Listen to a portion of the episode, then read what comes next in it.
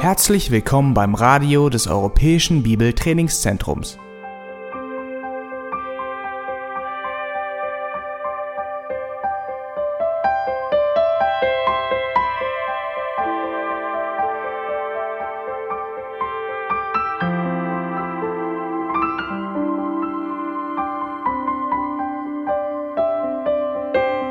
Unser Anliegen ist, dass der folgende Vortrag Sie zum Dienst für unseren Herrn Jesus Christus ermutigt.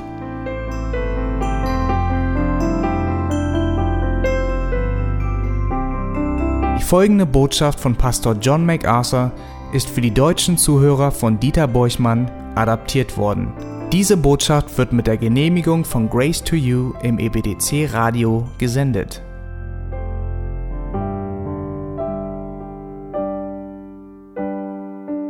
Schlagt eure Bibel noch einmal bei Lukas Kapitel 9 auf. Heute Morgen werden wir uns auf den Vers 26 konzentrieren. Wir befassen uns seit einigen Wochen mit einem Absatz, der von Vers 23 bis Vers 26 sich erstreckt. Dieser Abschnitt ist der Kern der Lehre Jesu. Er ist der Kern des Evangeliums. Da heißt es ab Vers 23, er aber sprach zu allen, wenn jemand mir nachkommen will, so verleugne er sich selbst und nehme sein Kreuz auf sich täglich und folge mir nach. Denn wer sein Leben retten will, der wird es verlieren. Wer aber sein Leben verliert um meinetwillen, der wird es erretten. Dann was hilft es einem Menschen, wenn er die ganze Welt gewinnt, aber sich selbst verliert oder schädigt? Denn wer sich meiner Worte, meiner und meiner Worte schämt, dessen wird sich auch der Sohn des Menschen schämen, wenn er kommen wird in seiner Herrlichkeit und der des Vaters und der heiligen Engel. Bevor wir diesen Abschnitt abschließen, wollen wir uns den Worten Jesu in Vers 26 zuwenden. Heißt es denn, wer sich meiner und meiner Worte schämt, dessen wird sich auch der Sohn des Menschen schämen, wenn er kommen wird in seine Herrlichkeit und der des Vaters und der heiligen Engel. Und ich möchte mich auf den Ausdruck schämen konzentrieren. Wenn wir von den schlimmsten menschlichen Eigenschaften, vom schlimmsten menschlichen Verhalten reden, bezeichnen wir jemand oftmals als schamlos. Dass er sich verhält wie jemand, der keine Scham hat. Es gibt leider sehr viele Leute, die vollkommen ungeniert sind, wenn es um ihr eigenes Verhalten geht. Und ihr Verhalten ist dabei sehr breit gefächert. Es gibt schamlose Menschen, die sich sehr böse, sehr unmoralisch und sehr lasterhaft geben. Sie führen ein extrem lasterhaftes Leben und haben anscheinend ihr Gewissen gebrandmarkt, sodass sie weder irgendwie Schuld oder Reue empfinden, egal gegen welche Gesetze oder wie viele Gesetze Gottes sie verstoßen oder wie häufig sie dagegen verstoßen. Es ist ihnen einfach egal. Sie haben keine Empfindung dafür. Es handelt sich dabei wirklich um schamlose Menschen. Aber auf der anderen Seite des Spektrums gibt es eine andere Art von schamlosen Menschen. Das sind nicht Menschen, die übermäßig lasterhaft und böse sind, sondern das sind heimlich sündhafte Menschen, die an der Oberfläche betrachtet sogar religiös und selbstgerecht sind und innerlich davon überzeugt sind, dass sie sich durch ihre innere menschliche Tugend bei Gott auszeichnen und Gott gefällig sind. So ein Mensch ist überzeugt davon, dass er nicht Gottes Gesetze bricht. Und deshalb ist auch dieser Mensch schamlos. Diese Menschen empfinden weder Schuld noch Reue, weil ihr Erfolg sie über ihren wahren Zustand einfach hinwegtäuscht. Es gibt also zum einen diese erbärmlichen Menschen, die keine Scham kennen und zum anderen die religiösen Menschen, die keine Scham kennen. Also erbärmlich in dem Sinne, dass sie offenkundig schamlos handeln, aber andere tun das halt heimlich. Es gibt unverblümt sündhafte Menschen, die keine Schuld empfinden weil sie sich beigebracht haben, diese zu verleugnen. Und es gibt jene religiösen Menschen, die heimlich sündhaft sind und keine Schuld empfinden, weil sie es ebenfalls beigebracht haben, sich auf ihre eigene Gerechtigkeit, das heißt auf Selbstgerechtigkeit zu verlassen. Und das Volk Israel war zu jeder Zeit und überall voll von solchen schamlosen Menschen. Es gab die Hochlosen und die Prostituierten, die das nach außen hin also ganz klar darstellten, Kleinkriminelle. Es gab den Abschaum der Menschheit. Es gab das Gesindel, die Zöllner, die unverblümt nach außen hin die sündhaften Menschen, die ein schamloses Leben in dieser Kultur führten. Aber schlimmer und in vielerlei Hinsicht schwer zu erreichen war die religiöse Elite, die Schriftgelehrten, die Pharisäer, die obersten Priester und jene, die das religiöse Establishment formten und die ebenfalls schamlos waren, weil sie glaubten, sie seien unschuldig vor Gott, weil sie ihre Schuldhaftigkeit durch ihre eigene Selbstgerechtigkeit ausgelöscht hätten. Das glaubten sie. In beiden Fällen sind die Menschen stolz auf Dinge, derer sie sich schämen sollten. Leute, die öffentlich sündhaft sind, sollten sich ihrer Sündhaftigkeit schämen und ebenso Heuchler sollten sich gleichermaßen ihrer Heuchelei schämen. In Philippa 3, Vers 19 beschreibt Paulus Menschen, die stolz auf etwas sind, wofür sie sich eigentlich schämen sollten. Sei es ungezügelte Sittenlosigkeit oder ungezügelte Heuchelei. Und Sünder sind sehr gut darin, sich selbst etwas vorzumachen, sehr gut darin, sich gut zu fühlen. Und das gilt ganz besonders heutzutage, wo in unserer Gesellschaft wirklich sehr viel dafür getan wird, Menschen davon zu überzeugen, dass es ihnen gut gehen sollte bei dem, was sie tun und was sie sind. Weil sie schließlich autonom sind und das Recht haben, frei über alles selbst zu entscheiden. Das ist in unserer Gesellschaft ganz besonders so. Sünder werden sich selbst beibringen, keine Scham zu empfinden. Und wenn wir in das Alte Testament hineinschauen und zu Jeremia Kapitel 6 gehen, dann lesen wir dort etwas sehr deutlich in unausweichlich eindeutiger Sprache. Hört mal auf Vers 15 dort, Jeremia 6, Vers 15. Da heißt es, schämen sollten sie sich, weil sie Gräuel verübt haben. Aber sie wissen nicht mehr, was sich schämen heißt. Sie wussten nicht einmal, wie man vor Scham errötet. Sie wussten nicht einmal, dass sie schändlich waren. Sie wussten nicht einmal, dass sie sich selbst blamierten. Sie brachten sich bei, nichts selbst zu empfinden. Alle Sünder, seien sie religiös oder nicht, seien sie moralisch oder unmoralisch, haben genug dessen sie sich schämen sollten. Die Bibel hat wirklich sehr viel über Scham zu sagen. Die Worte, die mit Scham assoziiert werden, finden sich immer wieder in der ganzen Schrift. Scham, Schande, sich schämen, schändlich, schamlos. Und sie treten im Zusammenhang der Schrift immer mit was auf? Mit der Sünde. Immer mit der Sünde. Sei es die heuchlerische Sünde der Selbstgerechtigkeit oder die Sünde unverblümter Unmoral oder irgendetwas dazwischen. Es ist ein Grund zur Scham, Schuld, Verlegenheit, des sich Schämens oder sogar dieses alte deutsche Wort ist Verdrusses. Ja, Verdruss. Früher hörte man das häufiger von Eltern, wenn sie ihre Kinder für etwas Schändliches zurechtwiesen. Sie sagten, du solltest dich schämen. Heute darf man das ja gar nicht mehr. Heute wird man ja ganz böse angeguckt, wenn man das den Kindern sagt.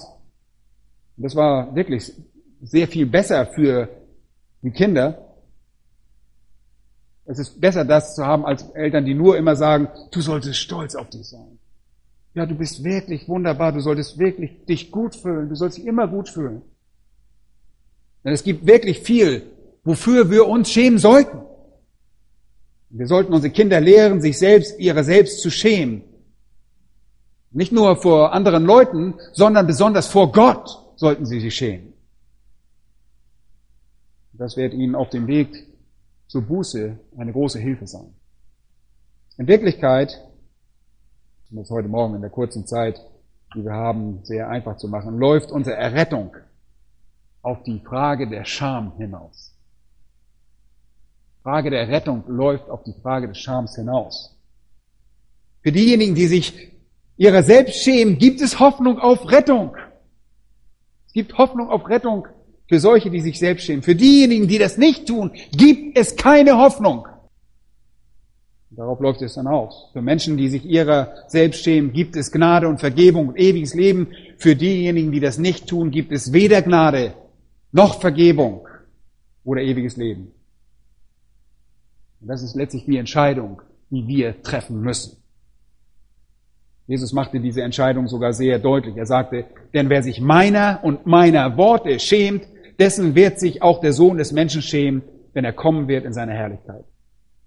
Und wenn der Sohn des Menschen in seiner Herrlichkeit wiederkehrt, wird er sich mit Sündern befassen müssen. Die einzige Einstellung, die ein heiliger Gott gegenüber unvergebene Sünde haben könnte, ist, sich des Sünders inbrünstig und dauerhaft zu schämen.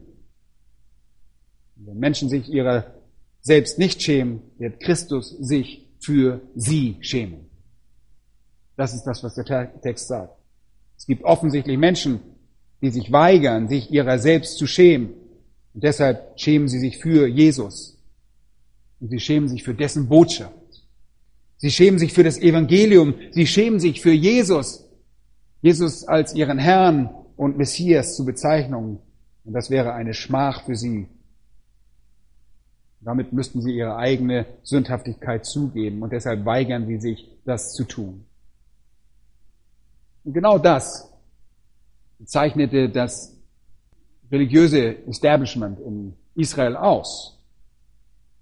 Achtet einmal auf Vers 22, das ist Lukas 9, Vers 22. Der Sohn des Menschen muss viel leiden und verworfen werden von den Ältesten und von den obersten Priestern und Schriftgelehrten und getötet werden und am dritten Tag auferweckt werden. So sollte Jesus auf keinen Fall ihr Messias sein. Er sollte nicht ihr Herr, ihr Retter sein. Jesus sollte nicht ihr König sein. Sie sagten, dieser Mann werde nicht über sie herrschen. So nicht. Sie schämten sich Christi. Alles an Jesus war für sie ein Stein des Anstoßes für sie. Ein Ärgernis. Nicht nur das Kreuz, sondern auch alles andere.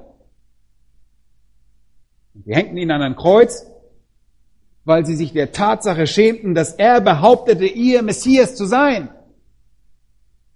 Er beleidigte sie, dass jemand, der so demütig und sanftmütig war, behauptete, Messias zu sein. Wir haben eine ganz andere Erwartung gehabt. Es war nicht der fehlende edle Charakter unseres Herrn, der ihnen ein Ärgernis war. Es war nicht die göttliche Macht, die ihnen ein Ärgernis war. Nee, das war es nicht.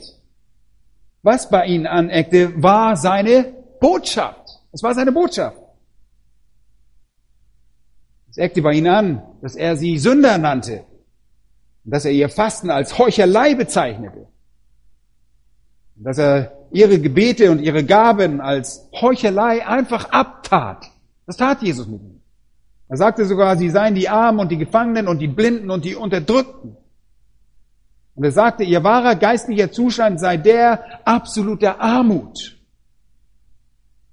Er sagte, sie seien geistlich bankrott. Sie seien in ihrer eigenen Schuld gefangen und befänden sich auf dem Weg zum Gericht. Sie seien geistlicher Wahrheit gegenüber blind und würden buchstäblich von der Last der Schuld niedergedrückt werden. Und sie nahmen diese Botschaft nicht an. Und als er diese Botschaft in seiner eigenen Heimatstadt Nazareth hielt, also das erste Mal in die Synagoge dort zurückkehrte, in der er aufgezogen worden war, in der er 30 Jahre seines Lebens auch verbracht hatte. Und wir können davon ausgehen, dass Jesus regelmäßig dort war mit seinen Eltern und er selbst auch als junger Mann wo jeder ihn kannte, als er dort jene Predigt hielt, waren es letztlich seine Nachbarn und Freunde und sein wohlvertrauter Kreis, seine erweiterte Familie, die ihn nach nur einer Predigt an den Rand eines Berges brachten und versuchten, ihn dort hinunterzustoßen, um ihn zu töten. Stellt euch das noch vor. So sehr hassten sie seine Botschaft. Läuft darauf hinaus, dass diese Botschaft von ihnen verlangte, dass sie sich ihrer selbst schämen. Sie hatten sich selbst von ihrer eigenen Gerechtigkeit überzeugt. Sie badeten in ihrer Selbstgerechtigkeit sodass sich diese Botschaft so sehr erzürnte, dass sie bei der ersten Gelegenheit versuchten, ihn umzubringen. Und das ist letztlich der Knackpunkt bei der Frage, wer in den Himmel kommt. Es geht darum, ob ihr euch euer Selbst schämt oder ob ihr euch Jesu und seines Evangeliums schämt. Es gibt nur diese beiden Möglichkeiten. Darum geht es. Leute, es gibt reichlich Dinge, derer ihr euch schämen solltet. Wirklich, reichlich. Ihr habt ein lebenslanges Schuldenregister, ungemildert, uneingeschränkt und unvermischt mit allem, was wahrhaft gerecht ist. Und jeder Sünder sollte sich seiner selbst absolut schämen. Aber ich sage euch, es gibt jemanden, für den ihr euch nicht schämen solltet. Und das ist Jesus. Wofür sollten wir uns in seinem Fall schämen? Warum sollten wir uns für Jesus schämen? Für vollkommene Heiligkeit? Für seine Güte? Für seine vollkommene Gerechtigkeit? Sollten wir uns für seine vollkommene Kenntnis schämen? Sein Wissen? Sein Erbarmen? Seine Liebe? Seine vollkommene Barmherzigkeit? Sollten wir uns seiner Gnade schämen, seiner vollkommenen Macht und Gerechtigkeit? Wofür sollten wir uns schämen? Zu sagen, ihr schämt euch für Jesus, ist ein Anzeichen für eure eigene Sündhaftigkeit. Das ist der Punkt. Es ist, als würdet ihr sagen, ich schäme mich dessen, was heilig ist. Ich schäme mich dessen, was richtig ist. Ich schäme mich dessen, was gut ist. Und ich schäme mich dessen, was ehrlich und wahr und gerecht ist. Ich schäme mich dafür. Und damit wird letztlich euer eigener Zustand sehr deutlich. Deshalb sagte der Apostel Paulus, ich werde mich nur Christi Jesu, meines Herrn, rühmen. Christen sind Menschen, die sich nicht für Jesus Christus schämen, sondern sich ihrer selbst schämen und in ihrer Scham vor ihm kommen, um Vergebung zu erfahren. Sollte ich mich für denjenigen schämen, der am Kreuz starb und mich von meiner Sünde erlöste? Sollte ich mich für denjenigen schämen, der mich mit vollkommener Liebe geliebt hat? Noch vor Schöpfung dieser Welt? Vor Grundlegung der Welt? Sollten wir uns dafür schämen? Sollte ich mich für denjenigen schämen, der sich dafür entschieden hat, mein Freund und mein Erlöser zu sein? Sollte ich mich für denjenigen schämen, der in den Himmel gezogen ist, um einen Platz für mich im Haus des Vaters zu bereiten, um mich dort zu empfangen und mir zu gestatten, für immer und ewig in seiner heiligen Gegenwart zu wohnen? Wofür sollten wir uns in seinem Fall schämen? Wofür? In Hebräer Kapitel 2 gibt es eine sehr triftige Aussage in Vers 11. Sie ist kurz, aber absolut fesselnd. Jesus spricht dort über Gläubige und sagt in Vers 11, aus diesem Grund, sagt er, schämt er sich auch nicht, sie Brüder zu nennen. Wunderbare Aussage. Er schämt sich nicht, sie Brüder zu nennen. Die Gläubigen schämt er sich nicht, Brüder zu nennen. Vers 10 heißt es, er ist der Urheber ihres Heils und wird viele Söhne zur Herrlichkeit führen. Durch sein Leiden vollendet er unser Heil und schämt sich nicht, jetzt uns Brüder zu nennen. Und manchmal sagen uns Leute, oh, das ist mein Bruder, hm, aber ich will nicht, dass irgendjemand das weiß, ich schäme mich meines Bruders. Okay? Das kommt hin und wieder mal vor. Ich schäme mich dafür, mit solch einem Menschen überhaupt irgendwie in irgendeiner Art assoziiert zu sein. Ich müsste sagen, dass der Herr selbst, der vollkommene, sündlose Christus, sich vieler Dinge in Bezug auf meine Person schämen könnte. Tatsächlich so. Es ist ein erstaunlicher Akt der Gnade, dass der Herr sagt, ich schäme mich nicht. Ich schäme mich nicht. Ihn oder dich, Dieter Borchmann oder wer immer, ihr könnt euren Namen da einfüllen, meinen Bruder zu nennen. Ich schäme mich nicht, ihn als meinen Gott zu benennen. Das ist von meiner Seite der Fall. Aber ich frage mich, wie peinlich es ihm sein sollte, mich als sein der Seinen zu bezeichnen. Aber das tut er nicht. Er schämt sich nicht, uns Brüder zu. In Hebräer 11 geht diese Realität noch tiefer. Und in der Mitte von Vers 16 heißt es, darum schämt sich Gott ihrer nicht, heißt es dort. Er schämt sich ihrer nicht.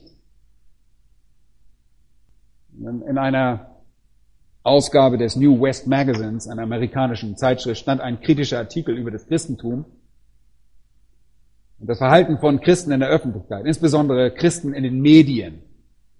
Ja, Christen wollen in den Medien auftreten und sie treten häufig auf, besonders in Amerika, aber auch hier mittlerweile. Christen, die quasi den Status eines Stars hatten. Und der Autor schrieb, Zitat, mir scheint, Jesus muss sehr viel mehr Klasse haben als die meisten seiner Stellvertreter. Zitat Ende.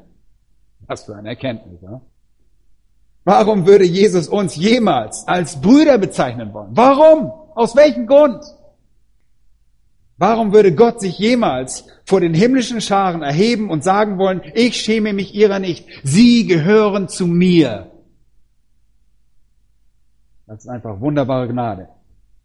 Wir bringen so leicht Schande über den Namen Christi und dennoch schämen sich Christus und Gott, der Sohn und der Vater, sich nicht, sich mit uns zu identifizieren. Das ist erstaunlich. Und dennoch schämte die Welt sich für Jesus. Und dann in Hebräer 12, Vers 2 heißt es, er ging ans Kreuz und er duldete das Kreuz und achtete die Schande für nichts. Diesen Scham. Er er schämte sich nicht. Die Welt überhäufte ihn mit Schande. Leute, und sie tun das immer noch. Menschen kreuzigen ihn immer wieder und beschämen ihn öffentlich. Jeder Sünder, der das Evangelium ablehnt, beschämt Jesus, blamiert ihn und schämt sich dafür, sich überhaupt auf ihn zu beziehen. Jeder Sünder tut das. Ja, und so kreuzigten wir ihn immer wieder. Aber er, er achtete die Schande der Welt für nichts um das Kreuz zu erdulden. Und der Anfänger der Vollender des Glaubens zu sein, unseres, meines persönlichen Glaubens. Er lebte uns das sogar vor. Und als der Herr im Himmel war, bevor er auf die Erde niederkam, ahnte er im Voraus, wusste im Voraus und erlebte anschließend, was es bedeutet, Schande zu erdulden. Etwas, was er in all seiner ewigen Existenz nie zuvor selbst erlebt hatte. Aber Jesus erachtete das als nichts und achtete diese Schande gering, damit er unsere Errettung erreichen konnte. Stell dir vor, du wirst von deiner eigenen Schöpfung ans Kreuz genagelt. Deshalb nahm er diese Schande an und behandelte sie, als sei sie nichts, damit er sich nicht schämen müsste, uns Brüder zu nennen. Und Gott sich demzufolge nicht schämen müsste, zu sagen, dass wir zu ihm gehören. Was ist also ein Christ? Jemand, der sich Christi nicht schämt, der sich Gottes nicht schämt, sondern sich vielmehr seiner selbst schämt, oder? Paulus legt in Römer 1, Vers 16 für uns Zeugnis darüber ab und sagt, denn ich schäme mich des Evangeliums von Christus nicht. Und es ist Gottes Kraft zur Errettung für jeden, der glaubt.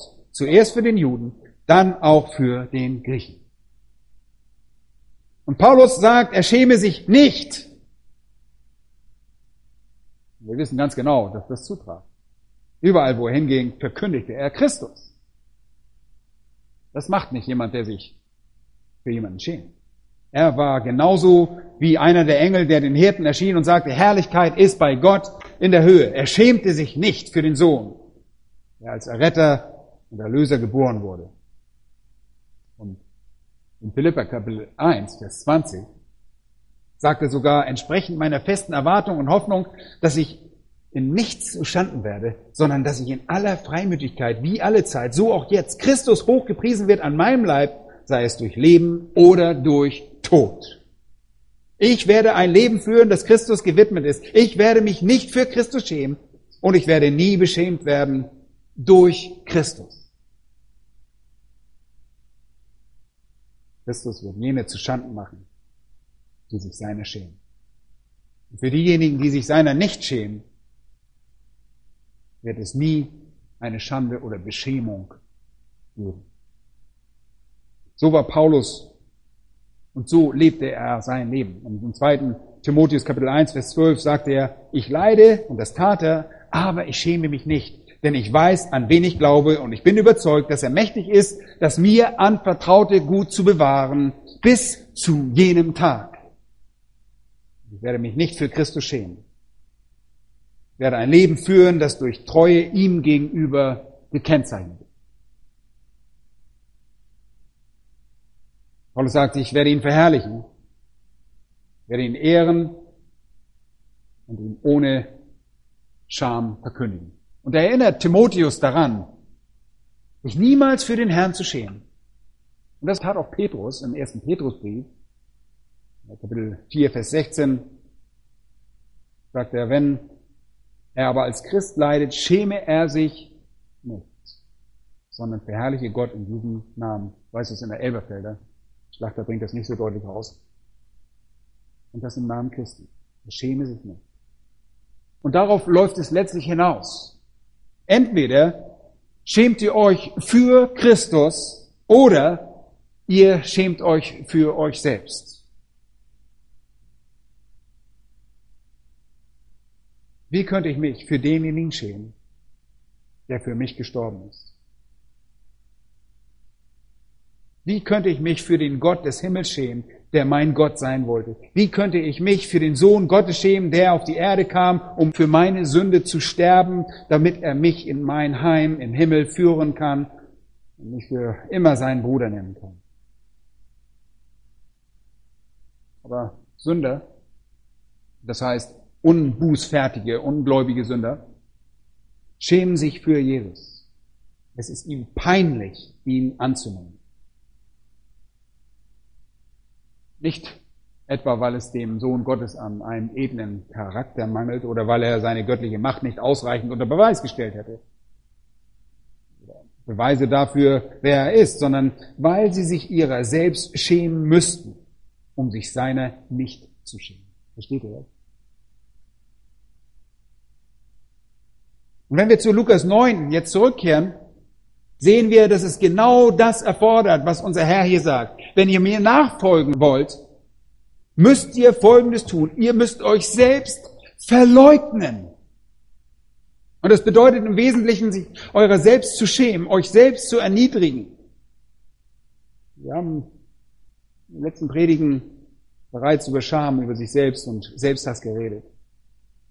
Das ist der Kern. Das ist wirklich der Kern der Buße. Selbstverleugnung, das Kreuz tragen, euer Kreuz täglich aufnehmen, bereit sein, Christus zu folgen. Beschämt über eure eigene Sünde. Freudig erregt, dass der Heiland gekommen ist und euch eure Sünden zu vergeben.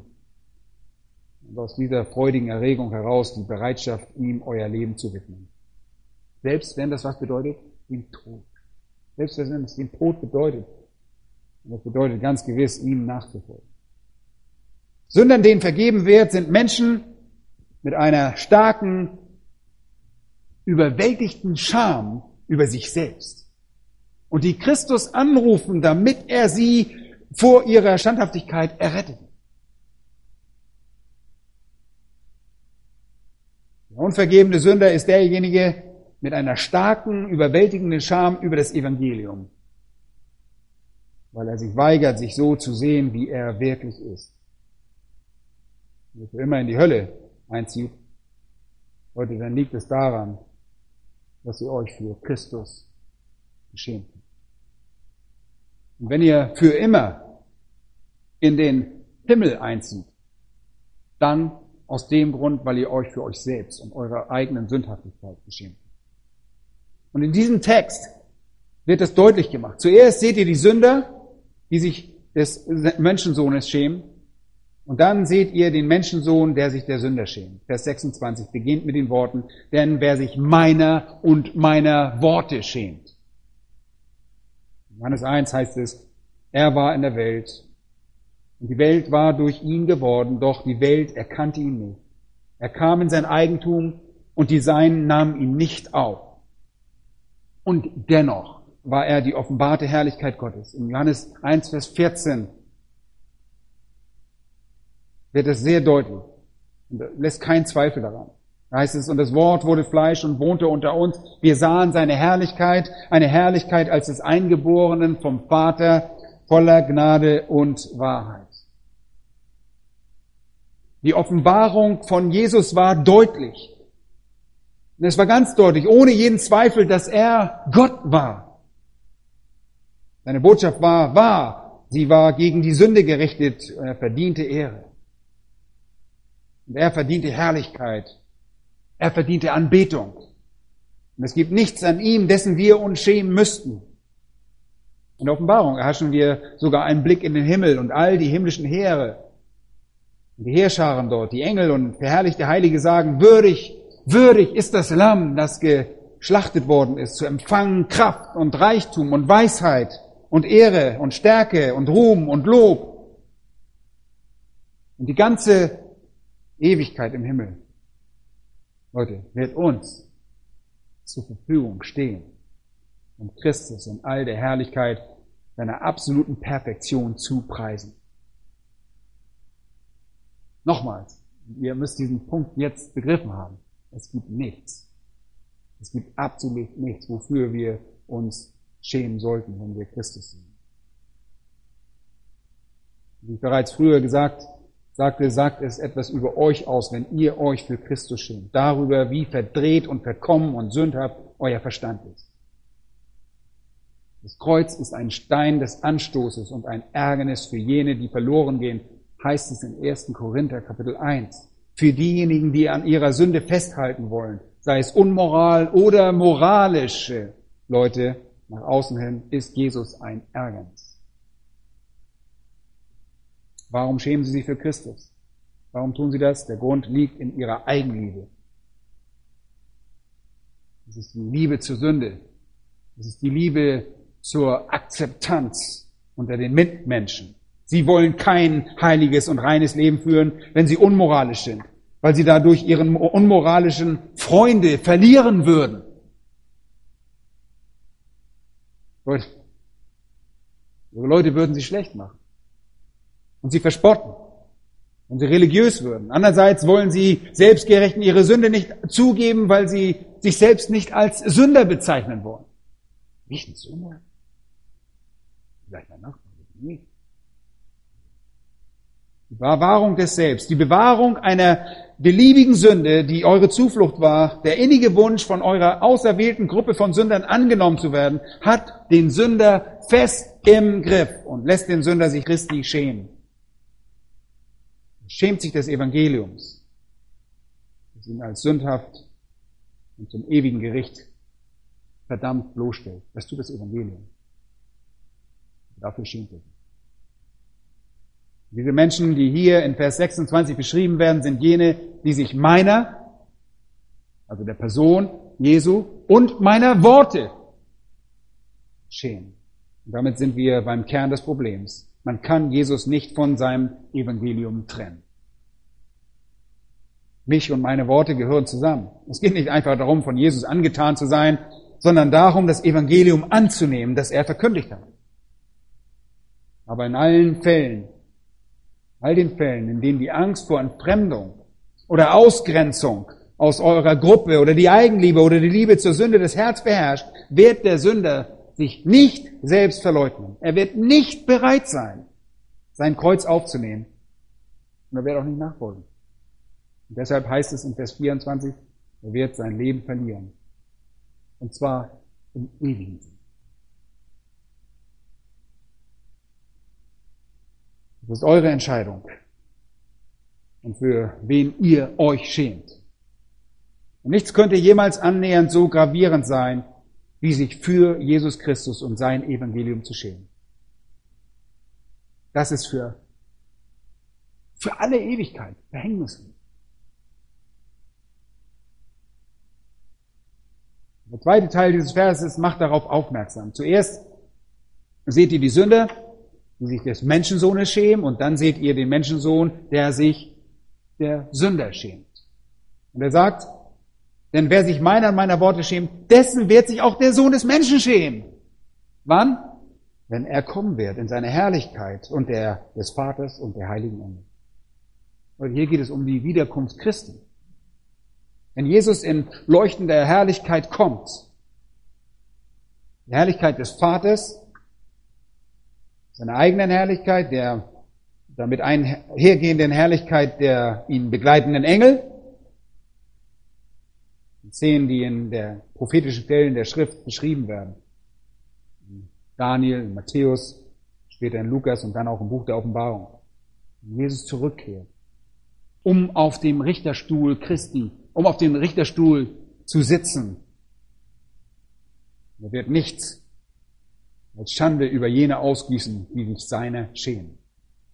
Und die Worte Jesu hier in Vers 26 knüpfen direkt an Texte aus dem Alten Testament an.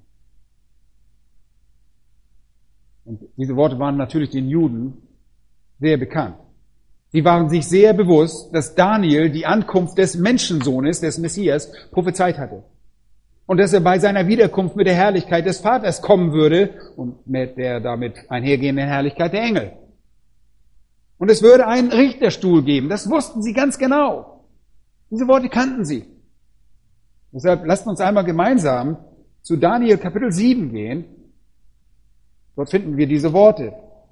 In Daniel Kapitel 7 ist ein ganz eindeutig der Text, an den Jesus hier dachte. Obwohl er sich selbst in der Regel als Sohn des Menschen bezeichnet, geht das in diesem Fall direkt auf Daniel 7 zurück. Ich möchte mit euch zusammen erst einmal Vers 9 und 10 betrachten. In Daniels Vision sagt er, ich schaute bis Throne aufgestellt wurden und ein Hochbetagter setzte sie. Er sieht Gott auf seinem Thron. Und sein Gewand war schneeweiß und das symbolisiert Reinheit. Und das Haupthaar, das Haar seines Hauptes wie reine Wolle und das symbolisiert Weisheit. Sein Thron waren Feuerflammen und dessen Räder ein brennendes Feuer. Ein Feuerstrom ergoss sich und ging von ihm aus. Und das ist symbolisch für den Zorn des Gerichts. Das ist gewissermaßen wie äh, Ezekiel 1. Das ist die Kriegsmaschinerie vor Gottes Thron, die gestartet wird. Das ist göttliche Zerstörung. Absolute Reinheit und Heiligkeit wird beleidigt. Absolute Weisheit reagiert angemessen mit absolutem Gericht, dem Zorn der Kriegsmaschinerie Gottes. Und wenn ihr eine weitere Beschreibung davon wollt, dann guckt euch das mal an im Ezekiel Kapitel 1. Und auch im vierten Buch der Offenbarung gibt es ein Bild davon. Das ist die Zeit des Gerichts also. Tausendmal Tausende dienten ihm, zehntausendmal Zehntausende standen vor ihm. Und das sind die Engel, die heiligen Engel.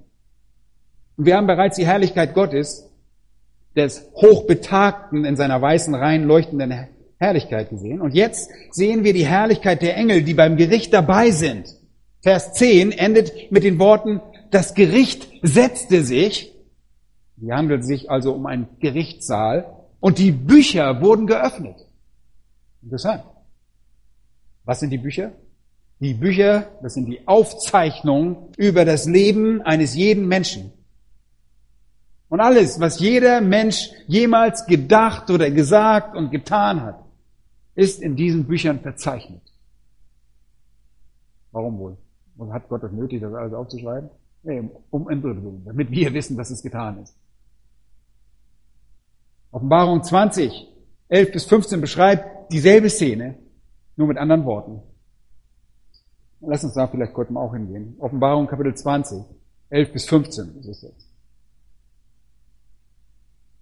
Dort wird die Szene beschrieben und die Bücher werden geöffnet und jeder wird gerechnet entsprechend seinem Eintrag in den Büchern.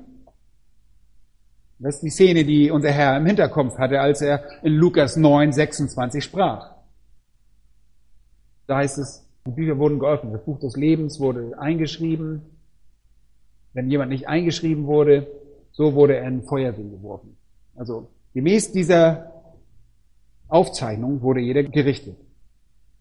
Und es wird eine Zeit kommen, wenn er zurückkehren und seinen Platz als Richter einnehmen wird. Das können wir viele gar nicht vorstellen, aber es wird so sein. Gott wird auf dem Thron sitzen, bei diesem Endgericht, vor dem großen weißen Thron, wie Johannes sagt in der Offenbarung, und es beschreibt. Und Christus wird der Richter sein. In Johannes 5 heißt es, denn der Vater hat alles Gericht dem Sohn übergeben. Deshalb wird Christus das Gericht durchführen. Er wird den Thron besteigen, zusammen mit dem Vater. Und deshalb gibt es dort in Daniel 7, Vers 9, mehr als nur einen Thron. Von diesem Thron herab wird er richten. Und dann lest einmal Vers 13.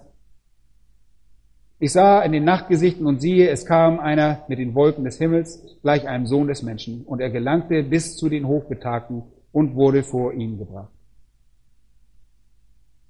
Hier kommt der Sohn des Menschen. Hier kommt er vor den Thron.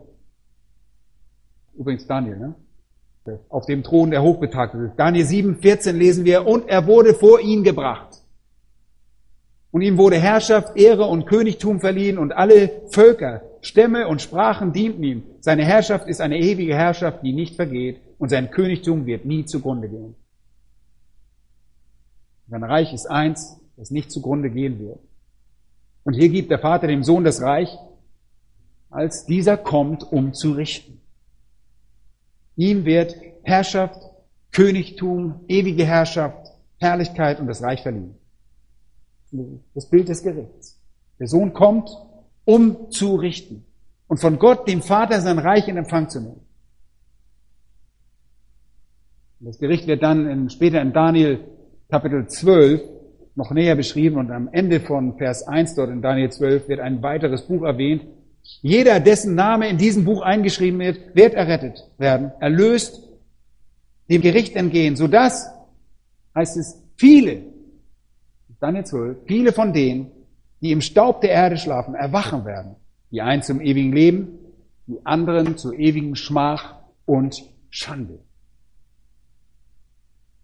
Leute, es wird ein Tag kommen, in dem der Sohn vor den Thron Gottes tritt, um zu richten. Und all jene, deren Namen im Buch verzeichnet sind, werden von jenem Gericht errettet werden. Ihr neuer Leib wird aus dem Staub aufstehen und sich mit ihren Seelen, die bereits bei Gott sind, vereinen. Und die übrigen Seelen werden Leibe erhalten, die aus dem Staub kommen, nur damit sie dann für immer in der Hölle leiden werden, in einer Form von Leib, die für die Strafe geeignet ist. Wir werden zur ewigen Schmach und Schande werden. Leute, genau das ist es, wovon Jesus hier gesprochen hat. Jeden Tag wird er sich ihrer schämen. Sie werden zu Schande gemacht werden. Sie werden eine Schande für ihn sein und ewige Schande und Schmach empfangen. Während die Heiligen, Daniel 12, 3, leuchten werden wie der Glanz der Himmelsausbildung. Und das sagt Jesus hier, davon spricht er. Wir können zu Lukas 9 zurückkehren. Jesus beschrieb hier in wenigen Worten genau dieselbe Szene und sagte, diese Zeit würde kommen.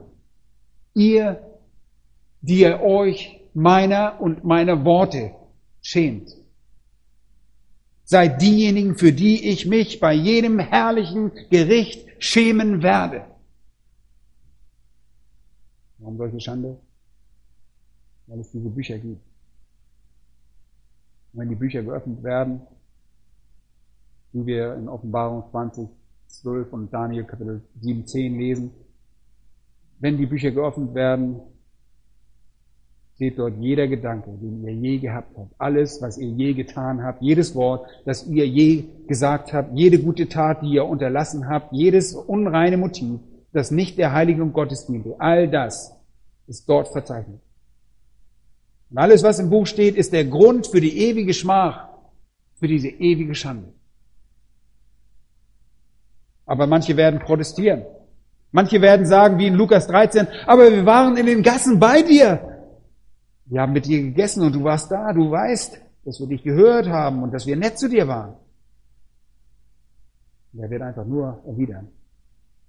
Weicht von mir, ihr Übeltäter. Wieder andere werden sagen, wir sind sogar noch weitergegangen. Herr, Herr, wir haben in deinem Namen Wundertaten vollbracht. Und wir haben sogar geweissagt. Und er wird sagen, ich habe euch nie gekannt. Weicht von mir, ihr Gesetzlosen. Und es wird Proteste geben an jedem Tag. Es wird Proteste von anderen Leuten geben, die sagen, aber wir waren religiös. Wir waren doch gut genug. Und die Antwort ist immer ein und dieselbe. Kenne euch die Aufzeichnungen sind, die Aufzeichnungen, die Jesus, unser Gott, führt, sind korrekt. Und die Betroffenen werden sofort in ewige Schmach und Schande gestoßen. Und ihre Reaktion wird laut dem, was unser Herr gesagt hat, heulen und Zähneknirschen sein. Leute, es ist einfach sehr schrecklich, darüber nachzudenken.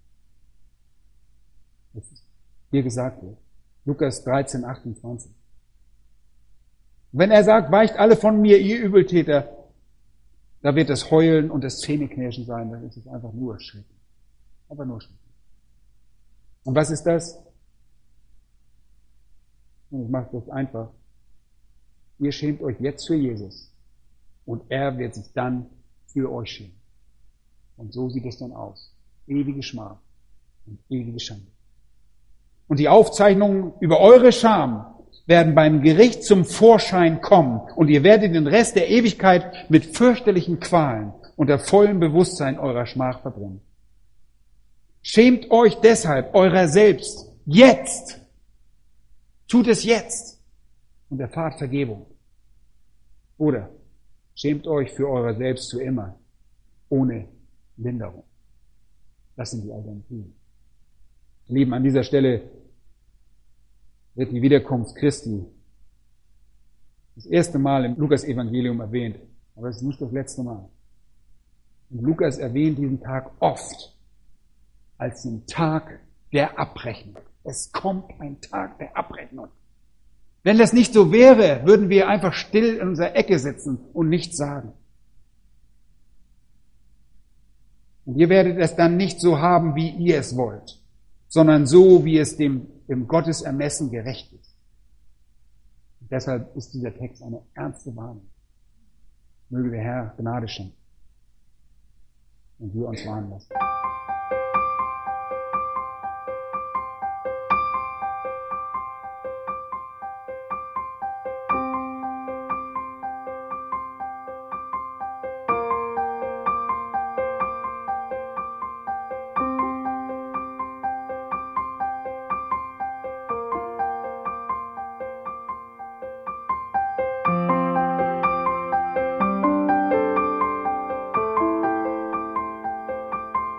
Alle Vorträge unseres Programms, Bücher, DVDs und vieles mehr können Sie bei uns unter www.ebtc-media.org erhalten.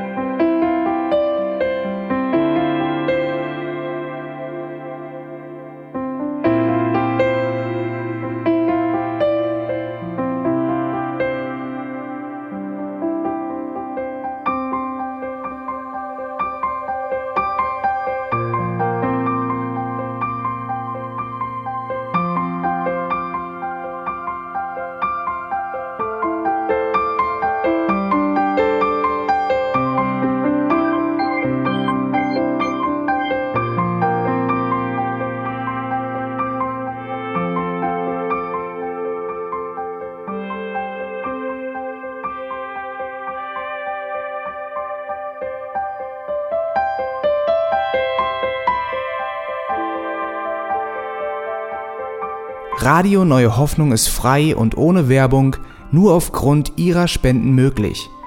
Wenn Sie weitere Informationen dazu finden möchten, wie Sie Radio Neue Hoffnung unterstützen können, besuchen Sie die Webseite www.rnh.de.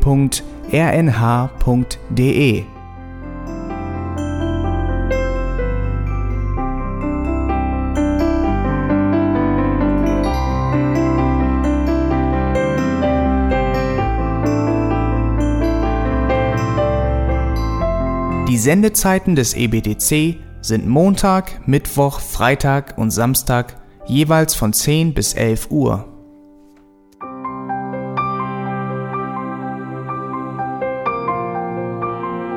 Sie finden uns im Internet unter www.auslegungspredigt.org.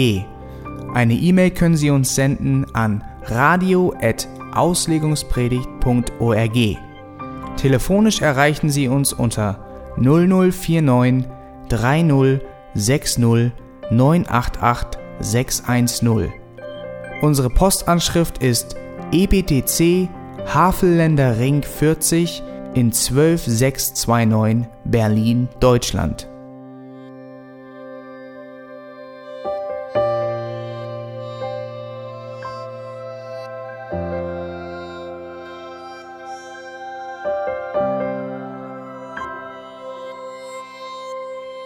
Auf Wiedersehen und bis zum nächsten Mal beim EBTC Radio.